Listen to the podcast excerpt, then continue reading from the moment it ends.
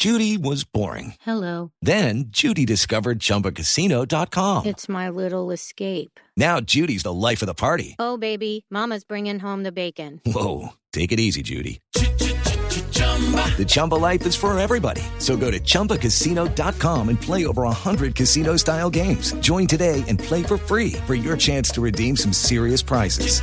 chumba ChumbaCasino.com. No purchase necessary. Void where prohibited by law. 18 plus terms and conditions apply. See website for details. Daniel Bilbao es el cofundador de Truora. Daniel, buenas noches, bienvenido. Hola Ana Milena, Juan Manuel, gracias por la invitación y a Fernando por la coordinación. A usted por acompañarnos, Daniel. Bueno, yo quiero pedirles a los dos que me acompañen, en primer lugar, a, acabar de entender. Yo, digamos, he hecho un planteamiento de, de hechos que por supuesto es producto de la interpretación de lo que se ha venido dando durante los últimos días, pero diferente pudiera ser la visión, por ejemplo, suya, eh, Daniel, como emprendedor que se vive. No sé si usted de hecho ha sido cliente de este banco y por supuesto de usted, profesor eh, Useche. Eh, Daniel, ¿qué agregar a este relato de hechos? ¿Qué siente usted que es lo que pasó para que este banco tan importante se quebrara? Bueno, pasaron varias cosas. La, primera, eh, el banco había hecho, a ver, este es un banco de Silicon Valley, está enfocado principalmente en empresas de tecnología. Las empresas de tecnología tuvieron un alto número de depósitos en el último par de años por el boom de, de tech, eh, pero esta había estado bajando significativamente en el último año y medio. Cuando le agregas a eso que subieron las tasas de interés y el equipo de management tomó una decisión eh, pues en retrospectiva bastante arriesgada, que fue comprar eh, assets de, del tesoro que daban como 1 o 2% efectivo anual, pero ellos están dando rendimientos en las cuentas de 4%. Entonces, básicamente tenían unos assets que habían dado pérdidas, tienen unas pérdidas de 1.8 billones, esto se supo la semana pasada, y entonces eh, eso creó nerviosismo, un nerviosismo, en mi opinión, un poco exagerado, entonces salieron a decir, hombre, tuvimos estas pérdidas, entonces vamos a, a levantar tanta deuda y tanto equity como 2,5 billones, donde se va a diluir el 25%. Y esto generó mucha eh, nerviosismo en el sector de tecnología, agregarle las cosas que estaban pasando con los bancos de cripto, lo que había pasado eh, con, el, con FTX recientemente. Eh, y eso es una de las principales razones por la que se generó el nerviosismo inicial. Después Claro. en menos de 48 horas, pues ya no había un banco, por, porque hubo un- la, la típica corrida, en inglés se dice el run, al banco. Eh, muchos de nosotros sacamos nuestros recursos y por contexto yo fui uno de esos. Eh, Usted, eh, perdóneme, Daniel, yo aquí quiero Adelante. algo. O sea, usted era cliente de Silicon Valley Bank. Sí, yo tenía la- el grueso de nuestro, de nuestro equity, o sea, de las rondas que levantamos. Truora en total ha levantado 20 millones y tenemos, pues eso se, se consume durante el curso de la existencia de la empresa. Ponerle que nosotros de capital completo teníamos 13 millones. O sea, eh, ustedes tenían uno 13 regado en millones de dólares puestos en Silicon Valley Bank. 12. Uno 12. por fuera, como en filiales, teníamos 12. Cuando empezó a las 8 de la mañana del jueves teníamos 12. A las 6 de la tarde teníamos 250 mil dólares. No le creo. O Eh, sea, sí. usted un día antes retiró 12 millones de dólares de ese banco y a usted, o sea, usted qué, qué, qué fue lo que vio, porque yo sé que hay nerviosismo, pero no todo el mundo hizo eso. y, y también quisiera entender, porque Daniel decía ahora que hubo un nerviosismo eh, exagerado, o sea, que, eh, pero igual finalmente lo hubo y finalmente la- las consecuencias creo que, que, que las vieron en el instante, pero ya hoy, después de, de, de- de estos dos días, eh, de, de ese momento tan difícil, o tres días, pues ya usted dice hoy que es un nerviosismo que, que tal vez lo fue exagerado. Pues mira, esto lo puede explicar mejor el profesor, estoy seguro, pero un banco, en mi opinión, es intrínsecamente inseguro, porque lo que hace es que toma los depósitos de la gente y lo presta Mm. y deja un resguardo, usualmente no más del 10%. Entonces, si vos sos un banco supremamente estable y de repente todo el mundo decide sacar la plata, ni siquiera todo el mundo, más del 10% de los, de, de los fondos que tenés, de la gente pide sus depósitos, pues el banco se quiebra. ¿Sí me entendés? Entonces, eh, para mí fue francamente surreal. Mira, mi cofundador César Pino me mandó un, un screenshot por Telegram, que es como hace cuenta un WhatsApp, diciéndome, hey, en el mercado, antes de, de que salga a bolsa, o sea, de que arranque el día, Silicon Valley cayó 30%. Y yo, uy, Claro, es que el balance ya marcaba. en- Lucky Land Casino asking people what's the weirdest place you've gotten lucky? Lucky? In line at the deli, I guess? Aha, in my dentist's office. More than once, actually. Do I have to say? Yes, you do. In the car before my kids' PTA meeting. Really? Yes. Excuse me, what's the weirdest place you've gotten lucky? I never win and tell. Well, there you have it. You can get lucky anywhere playing at LuckyLandSlots.com. Play for free right now. Are you feeling lucky?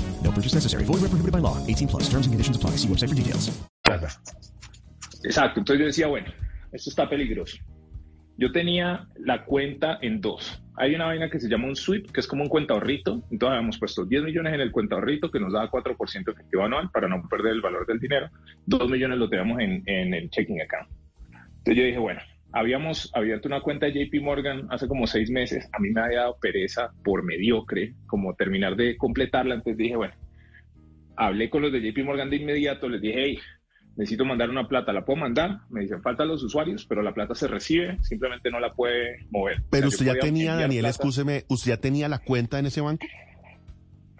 Sí, porque mi CFO había empezado a diversificar eso, o sea, había empezado Ah. a crear otras cuentas para ver si teníamos mejores, mejores tasas. Esto es más común cuando la empresa es un poquito más grande, pero yo no la había hecho completa.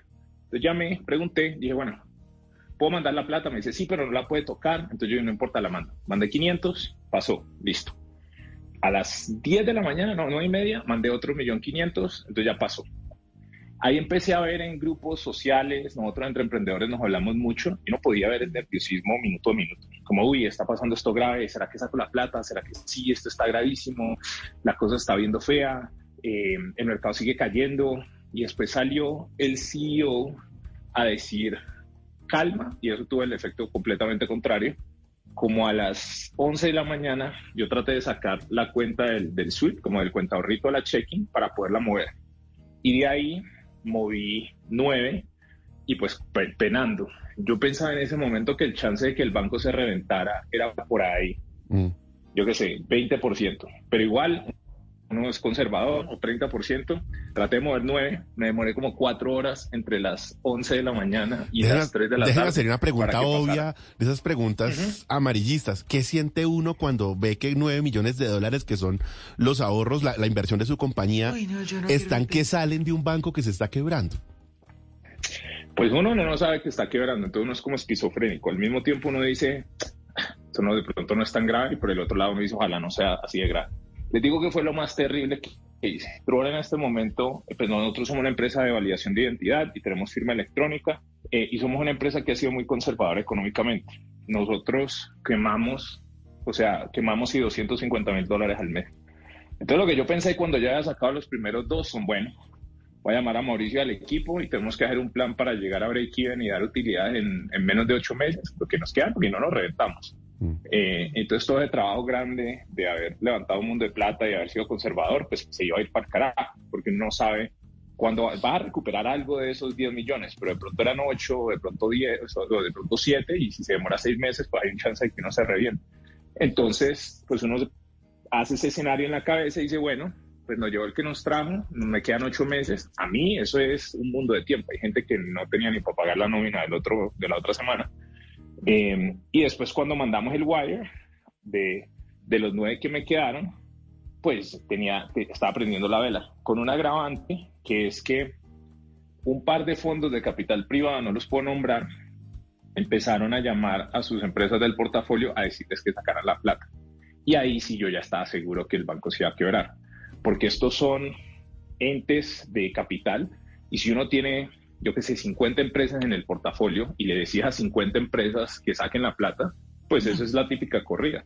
Y si eso pasa en Colombia, pues va a pasar en los otros países latinoamericanos. Yo sospeché, de pronto pasaba en Estados Unidos, llamé a los fondos gringos, les dije, ¿qué hago? Los fondos gringos están más calmados. Era como, no, no, no, esto va a salir adelante, tranquilo. Mi hipótesis es que en Latinoamérica hemos visto más corridas y uno le tiene más, más menos respeto a las instituciones, entonces todos salimos a sacar la plata. Mm.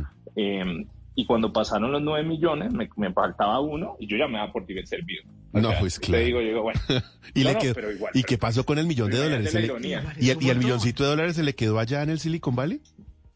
se me estaba quedando, mira la ironía que yo decía, yo pensaba como, yo decía, bueno, saqué, saqué 11, bah, puedo vivir con eso, O sea, uno se vuelve práctico. Increíble. Eh, pero lo que hicimos fue, traté de sacar un millón a las 3, a las 4, a las 4 y media, no pude, no pude, no pude, dije, voy a sacar 4, 750, si de pronto hay un tope de un millón o alguna cosa en el sistema, y esos 750 pasaron, y dejé lo mínimo. Pues de hecho dejé, saqué 740 y dejé 260 adentro, entonces como hay un seguro del FDIC, yo sabía que solamente perdía en el peor de los escenarios 10 mil dólares. Entonces ya, pues, ya estaba tranquilo.